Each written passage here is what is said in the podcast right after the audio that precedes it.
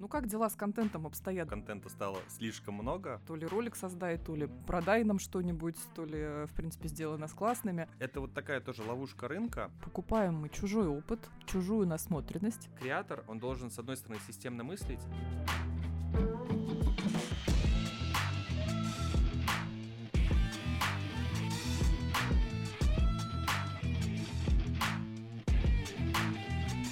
Всем привет!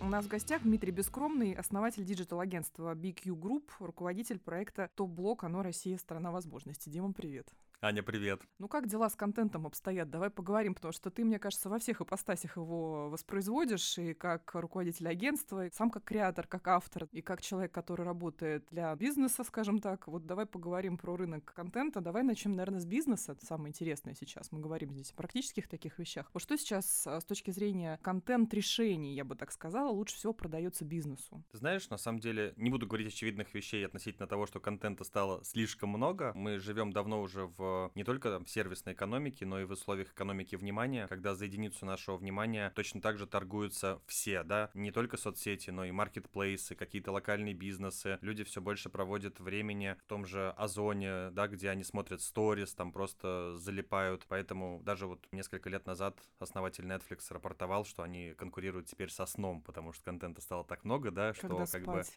бы... когда, Да, когда спать. время на сон. И вот, собственно, то самое клиповое мышление, которое сейчас, да, у нас превалирует, это как раз короткие форматы. Это же, по сути, реакция на перенасыщенное инфополе и пространство, да, потому что настолько много всего, что ты не в состоянии к этому относиться, иначе просто можно сойти с ума. И вот в этом смысле, что сейчас заходит в плане контента, заходит на самом деле именно такие точечные, осмысленные, креативные подходы, когда ты четко понимаешь, не даже не то, что кто твоя аудитория, концепция целевых аудиторий, в принципе, сейчас очень размыта, и она в какой-то степени устарела, да, потому что важно, решаешь ли ты задачу и приносишь ли пользу для тех, кто твоя лояльная аудитория. Вот, а в большей степени какие-то тонкие настройки. Это уникальная тональность, потому что вот если взять тот же Telegram, сейчас это королевство авторских медиа, да, и туда идут именно за авторской риторикой, за его какой-то перчинкой, да, зачастую это юмор, правда, многие, к сожалению, не все умеют в юмор, да, хотя рапортуют тоже об этом, но вот такие вот, наверное, инструменты, как сторителлинг, драматургия, авторские какие-то концепции, они очень сейчас хорошо помогают что-то продвигать, особенно с трендом на человекоцентричность, да, что мы смещаем фокус с позиционирования бренда как такого монструозного, большого, который нависает цифрами, там типа мы лидер рынка, как это было раньше там в нулевых, да, Мгм. посмотрите наш сайт, мы там Да, мы самые классные. самые большие, да, самые классные. Сейчас все вот такое вот, да, что, эй, там, мы, давай, друзья. У нас такая-то задача, да.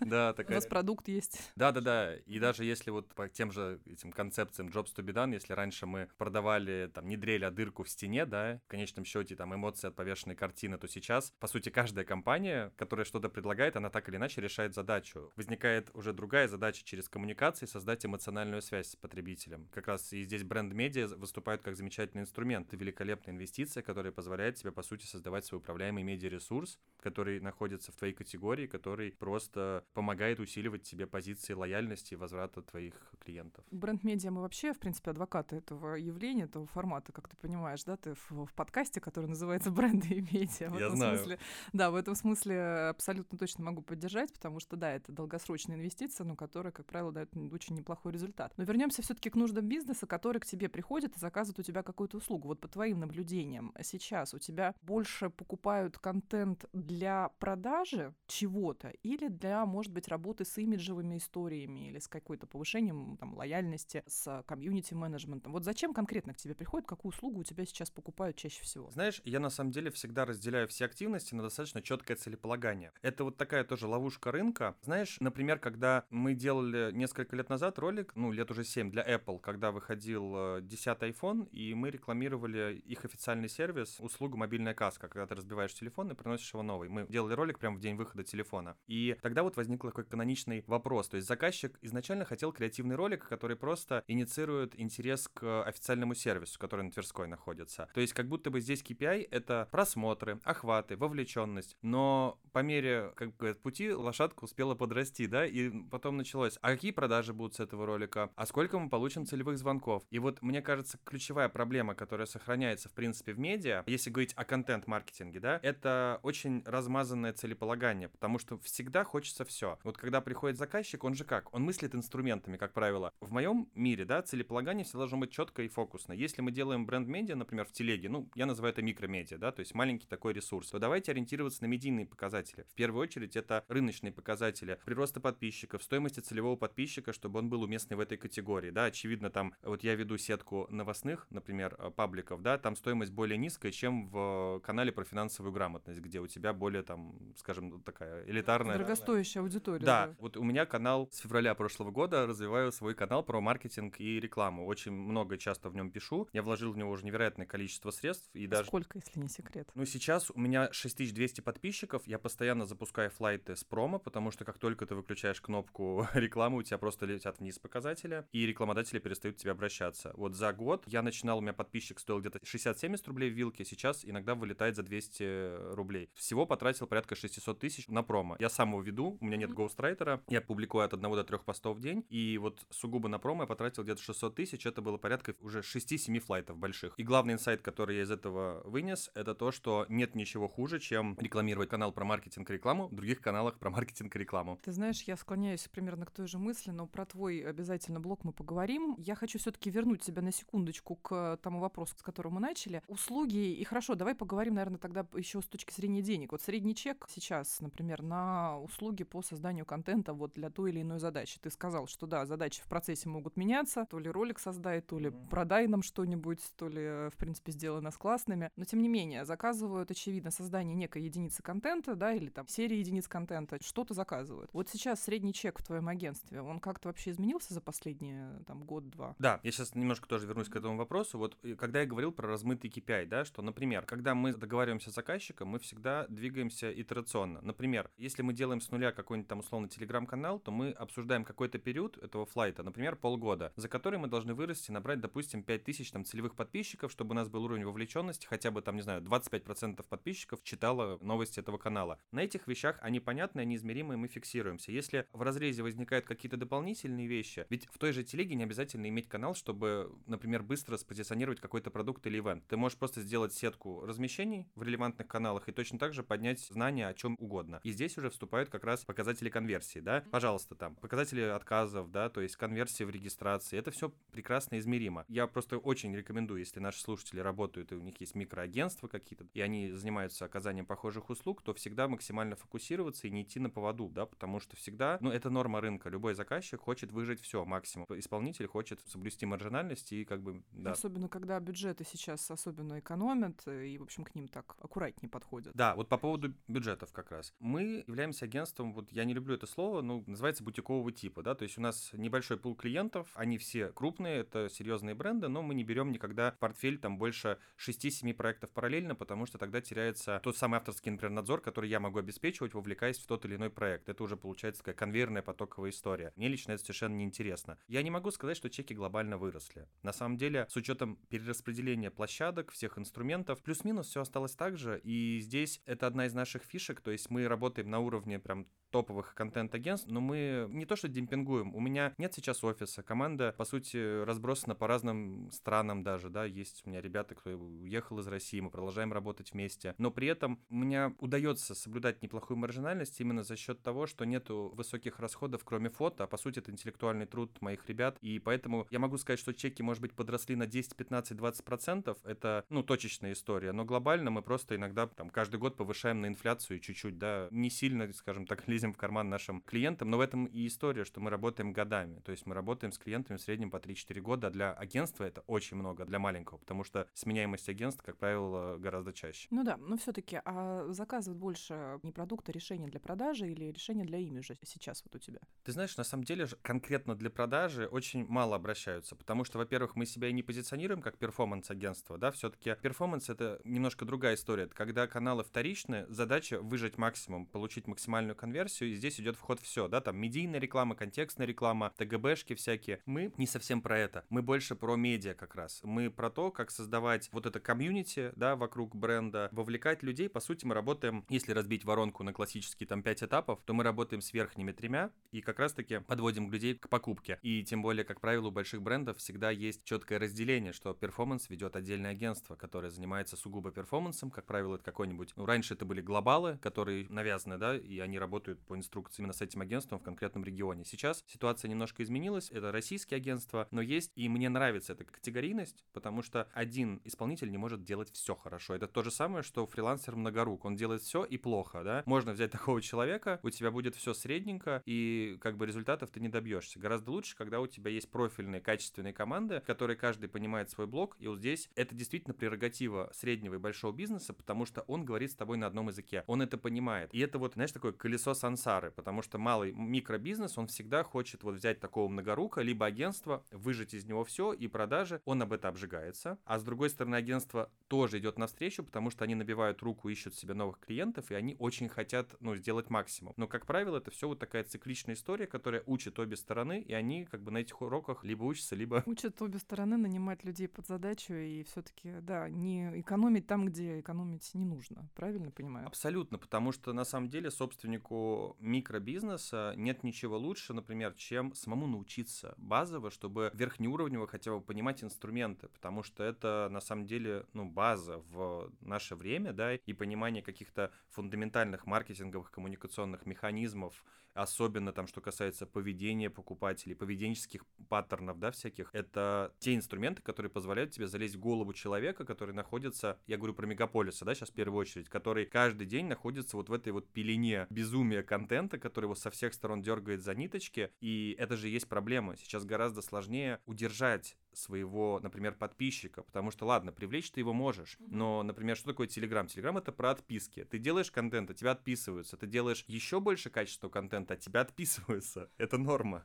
Этот процесс невозможно остановить. Слушай, ну ты вот хорошую мысль подкинула. Это, кстати, то, с чем я сталкиваюсь, когда ко мне обращаются за консультациями, иногда, например, там, владельцы какого-нибудь малого бизнеса, и говорят, слушайте, от кого нам нанять? Нам там нужен СММщик. Я говорю, подождите, подождите, а что у вас болит? Да, давайте, существует, да. да, давайте, давайте мы разберемся относительно того, что вообще, какую задачу вы решаете и так далее. Я часто вижу, что люди просто не понимают, чем СММщик отличается, там, я не знаю, от э, просто классического маркетолога в целом. Ну, ты понимаешь, да, вот, вот какие виды SMM бывают, э, в общем, кто просто редактор, а кто, кто видеограф, кто дизайн. Короче говоря, в принципе, полностью вот такое размытое восприятие вот этой вот сферы. Поэтому совет учиться хотя бы верхнеуровнево понимать, э, из чего состоит маркетинг, из чего состоит пиар, из чего состоит вообще коммуникация в целом для владельцев бизнеса, мне кажется, это вообще супер важно. И как раз в связи с этим, давай-ка я тебя расспрошу вот о чем. Я знаю, что ты сейчас делаешь проект, ну ты вообще, в принципе, человек, который много кого учит, я так понимаю. Но ты сейчас делаешь Академию блогеров, да, для N+.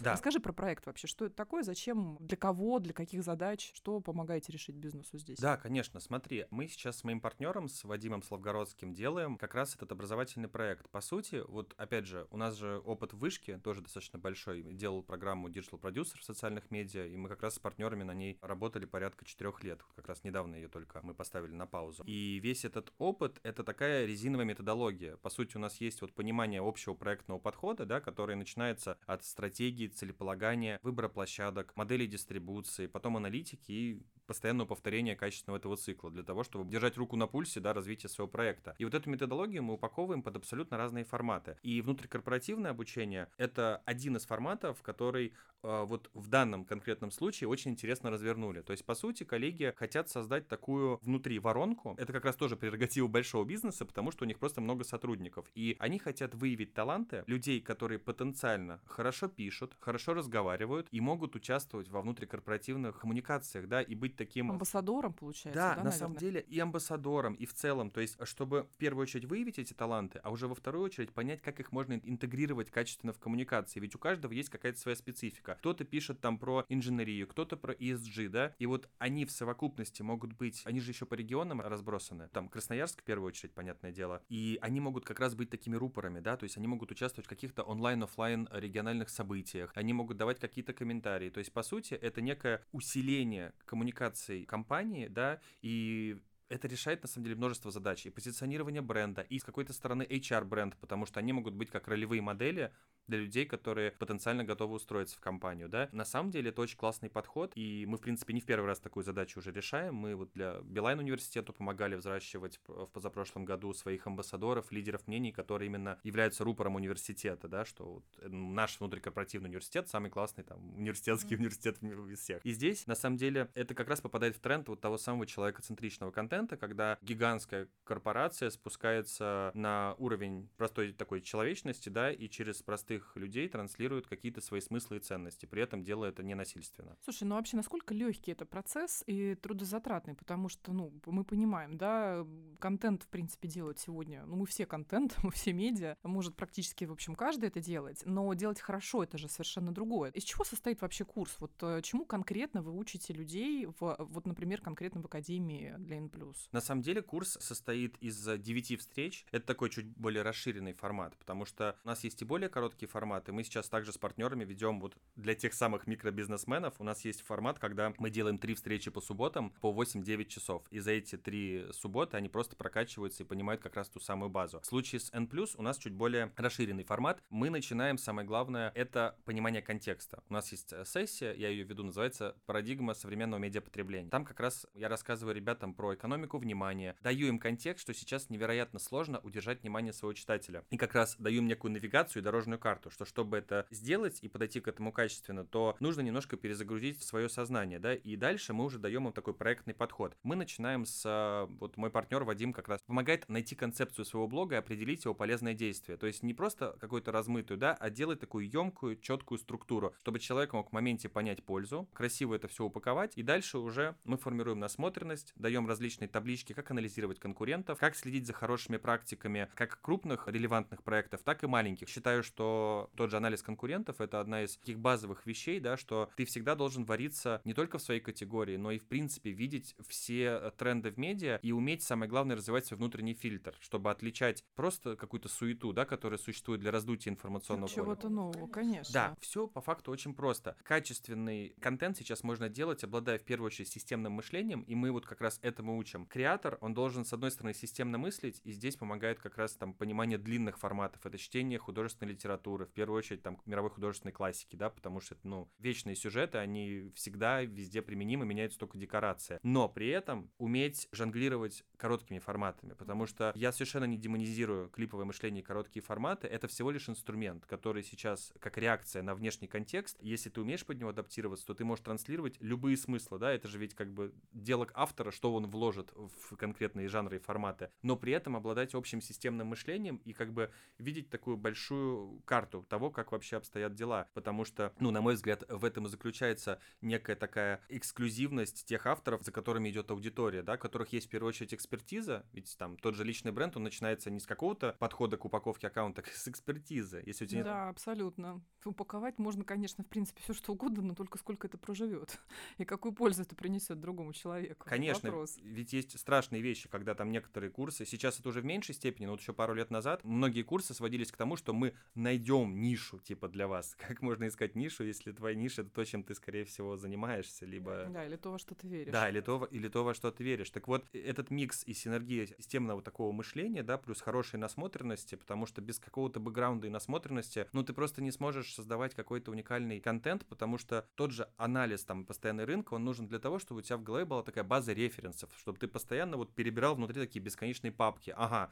а вот такой формат, а вот здесь я к этому отошлюсь, а здесь я сделаю отсылочку, а здесь и с юмором как раз вот сложнее всего работать, потому что нужна очень такая большая база референтная внутри да, себя. Слушай, а какие-то KPI здесь есть у вас вот в рамках этой академии? Есть ли какие-то критерии, по которым, ну, собственно, и успешность будет признана успешной? Ты знаешь, отличный вопрос на самом деле. И вот здесь важно понимать, что по сути то, что мы сейчас делаем, это гипотеза. Это такой качественный эксперимент. Коллеги как раз привлекли для того, чтобы, наверное, мы сделали его максимально вот как-то хорошо, да, не просто там, грубо говоря, тестировали какие-то совсем, а наша гипотеза гипотезы все-таки устойчивы, потому что они основываются на уже существующей экспертизе. Мы это неоднократно делали, и в каждом конкретном случае воронка работает по-разному. Например, я всегда стараюсь там смотреть пессимистично. Я понимаю, что где-то там 5-10% это вообще замечательный результат. Потому что, ну вот смотри, в интернете, если вспомнить там каноничные цифры, в среднем, да, по больнице, по-моему, 97% людей это просто молчаливые юзеры. Они ничего не делают, они просто потребляют контент. Где-то 2% там лайкает, что-то комментируют, и только 1% является креаторами, авторы, которые создают что-то. Плюс-минус, эта воронка применима ко всему. Из 100% у тебя всегда есть какой-то вот золотой помет, да, который действительно имеет потенциал и при возможностях акселерации может достичь каких-то успехов. Это не хорошо, не плохо. Это не значит, что просто не каждому дано там вести системно свой блог или быть каким-то оратором, да, выступать на больших или не очень событиях. Это нормально, но вот как раз для того, чтобы это определить, и нужна, по сути, воронка, которая состоит из хорошей методологии. Самое главное, к ней еще добавляются домашние задания, потому что у нас достаточно такая простая, но продуманная система тьюторов,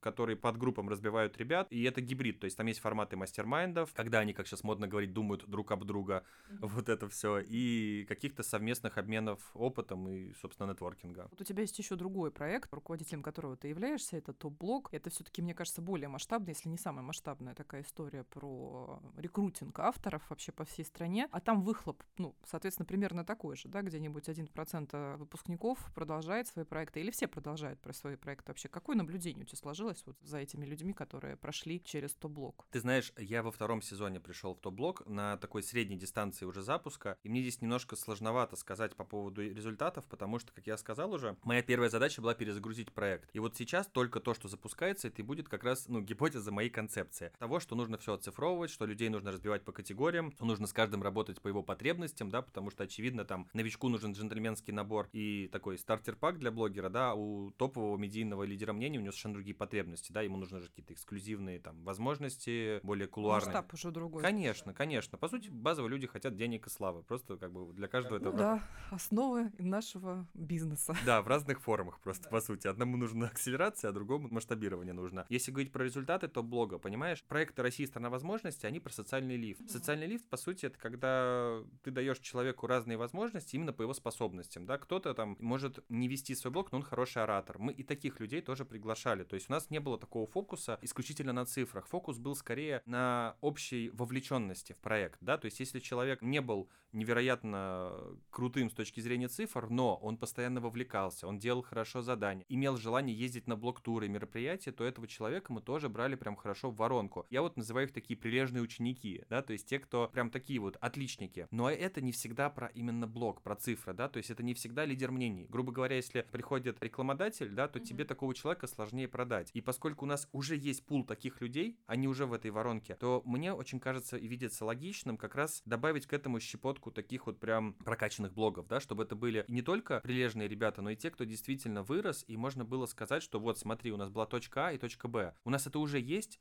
просто хочется это максимально масштабировать, чтобы у нас, с одной стороны, были истории успеха, что вот он пришел там Телеграм 500 подписчиков, вышел с 6 тысячами там за год. Это уже отлично, вообще супер. Если подытожить вот этот э, разговор наш с тобой про авторов и про ценность автора, все-таки какое одно ключевое свойство для как раз контент-креатора ты бы сейчас отметил? Вот, вот что позволит ему стать успешным? Что ты должен уметь делать или каким ты должен быть, чтобы добиться хороших результатов в авторстве? Хорошо делайте, плохо не делайте. Будь классным и не будь не классным. Это мой любимый совет. Да, на, на самом деле, если действительно так синтезировать некую формулу, которая не то что успеха, да, которая может тебя привести к каким-то прагматичным результатам, я думаю, что в первую очередь это то, что стоит очень трезво себя оценивать и понимать вообще, да, есть ли какая-то экспертиза, достаточно ли навыков, возможно, стоит инвестировать средства в какое-то еще дополнительное образование, да, не обязательно вот про там блогинг, маркетинг, кто я, куда я иду, вот базовые вещи, да, потому что нет ничего хуже, чем, например, рассматривать именно вот блог, ведение там личного бренда и подобное, как какой-то инструмент капитализации, как вот исключительно в разрезе денег, потому что тогда все-таки в первую очередь это должно быть таким естественным продолжением, знаешь, как вот в отношениях, ты можешь вступить, э, ну вот на мой, опять же, субъективный взгляд, в отношения, когда у тебя внутренняя как чаша переполняется все-таки, да, и ты уже как бы в диалоге с собой, ты понимаешь, кто ты, у тебя нет каких-то, ну прям совсем жестких внутренних конфликтов, тогда ты можешь что-то дать другому человеку. Здесь все то же самое. То есть ты должен базово уже быть таким самодостаточным, да, в этом плане и делиться с другими. Потому что, опять же, есть блогеры, которые делятся там постоянно переживаниями. Это тоже тренды, да, там какие-то конфликты. Мы говорим все-таки больше с тобой в разрезе вот бизнеса, да, чего-то устойчивого такого. Именно поэтому какая-то зрелость, хотя бы более-менее сформировавшаяся, мне кажется, это хороший фундамент для того, чтобы такой был импульс к развитию. И уже этап номер два — это, конечно же, получение какой-то хорошей дорожной карты. То есть это можно сделать через разные каналы, инструменты. Сейчас мы живем в эпоху, когда вся информация доступна в интернете. Это, по сути, одна и та же информация, которая интерпретирована через призму опыта разных людей, да? Вот как мы с тобой общаемся, если бы на нашем месте был кто-то другой, говорили бы там что-то иначе, да, например, через свой опыт. Это нормально, но, опять же, просто стоит постараться как-то вот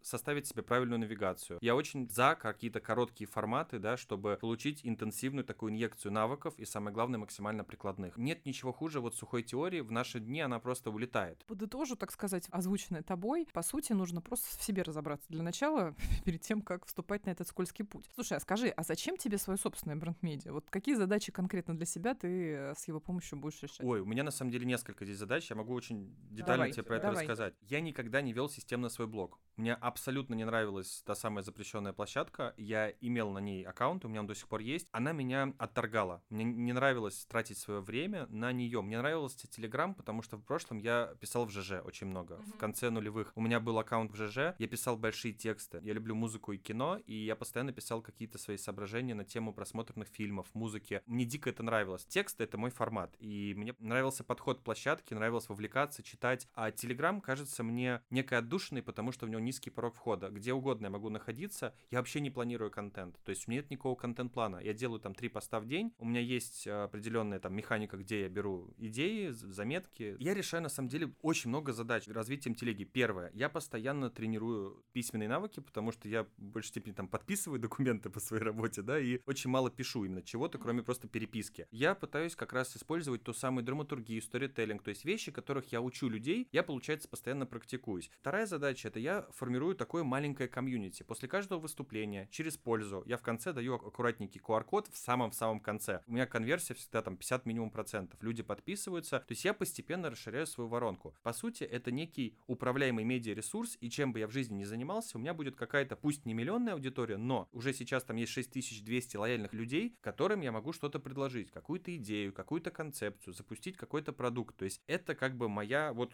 как диверсификация активов, да, это мой цифровой актив полноценный. Задача номер три, тут греха ни в коем случае таить не буду, это монетизация. После 5000 подписчиков ко мне очень бодро стали приходить рекламодатели, причем достаточно крупные, вроде Яндекса, там, Сбера, ведь один из трендов это как раз-таки работа с нишевыми инфлюенсерами, мой канал прекрасно в эту Да, когорту однозначно, попадает. микроинфлюенсеры сейчас вообще, ну не сейчас, они уже давно в тренде на самом деле, поэтому да. Какой у тебя чек средний, вот, например, на рекламу в твоей У телеге? меня есть очень четкие здесь критерии. Я не рекламирую каналы, связанные там с э, инфопродуктами, с бизнес-ростом, вообще с этим. Я рекламирую только какие-то продукты, которые мне понятны, либо бренды, ну просто знаешь, где ты там строчка в бюджете. Они 500 тысяч каналов берут, например, вот как там тот же Сбер, да, у них огромные масштабы. Чек у меня 15 тысяч за пост. У меня только один формат, просто пост с моим клиентским по согласованию копирайтом без удаления. То есть у меня нет вот этих вот там час в топе, удаления. У меня просто без удаления 2 часа в топе. Все. Если авторский канал, как правило, там чек в два раза выше. Ну, то есть канал автора какого-то. Но я активно работаю со взаимопиаром. Если канал мы нравимся друг другу, скажем так,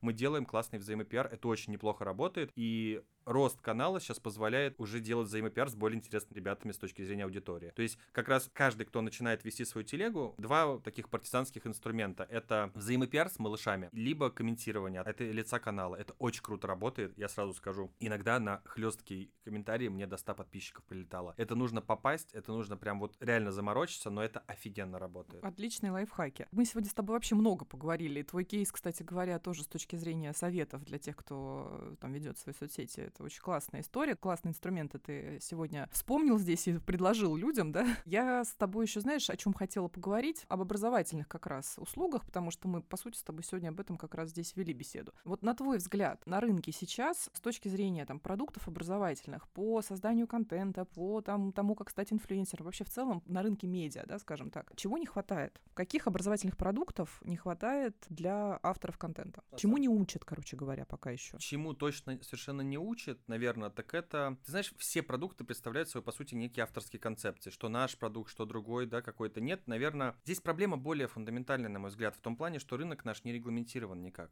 То есть в нем нет какой-то вот регуляции, что типа вот это прям стандарт. ГОСТа нет. Да, ГОСТа, конечно. Я, я к тому, что по сути все курсы, они сводятся к тому, что какой-то там сеттинг авторов, да, в той или иной конфигурации свою телегу задвигает про свой опыт и через его призму прогоняет какие-то базовые вещи. Подходы из интернета, да, секретные техники, механики, там, не знаю, от тысячу лет в обед, который пирамида Аид, да, там, не знаю, еще доисторическая, до там Jobs to be done, это все есть в интернете. Это 500 миллионов интерпретаций. Вопрос именно в авторской подачи. Я, честно, не могу ответить на вопрос, чего не хватает. На мой взгляд, рынок перенасыщен как раз продуктами. Есть вот на любой вкус запрос и кошелек. Проблема в другом, я вижу, как верифицировать этот продукт, да, то есть как найти продукт, который... Отличный вопрос. Да, то есть как действительно его... И здесь ответ, ответа нет. Моя боль, что ты приходишь... Я сейчас стараюсь вообще не работать, особенно с микробизнесом. Я их очень люблю, я их консультирую больше, потому что, ну, понимаешь, там проблема ведь с ними заключается в чем? Они как раз вот сами не обладают этим видением, да, они к тебе приходят и говорят понятные вещи, как, как будто бы, да, а потом все рассыпается, потому что они на самом деле хотели другое сказать, но как бы не смогли, да, и вот эта вот история, а скорее всего они уже с кем-то работали, приходят и говорят, а мы же знаем ваш SMM, вы мошенники, у нас уже работала девочка, мы ей 20 тысяч платили. И она ничего не сделала. Да, мы 20 тысяч несколько месяцев ей платили, и что, с учетом там рекламного бюджета,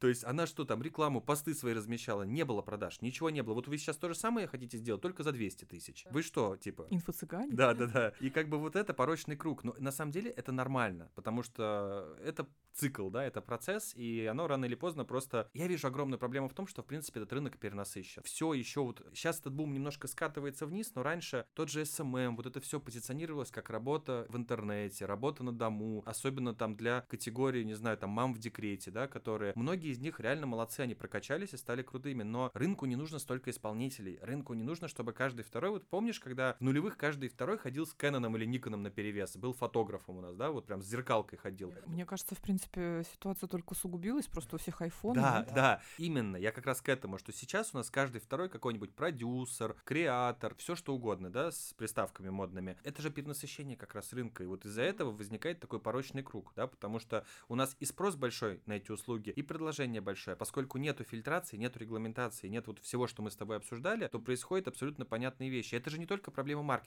это во многих креативных индустриях такая история, да. А если еще сюда добавить тезис о том, что сейчас грани размыты, если раньше было прям четкое разделение, вот этот департамент пиар и коммуникация, вот это маркетинг, а это продажа, не знаешь, как такие прям вот... Три кита. Да, три кита. Сейчас все абсолютно размыто, одно дополняет другое, это конвергенция тотальная вообще, именно поэтому человеку нужны максимально такие смежные навыки, потому что мы живем на стыке профессий. Большинство профессий, они сейчас просто вот друг в друга так интегрируются, какие-то подходы меняются, да, и поэтому очень важно быть таким достаточно, ну, вот как я называю продюсеров, там, человек швейцарский нож, то есть когда ты можешь верхнеуровнево, я подчеркиваю, ты не можешь заниматься всем хорошо, хорошо.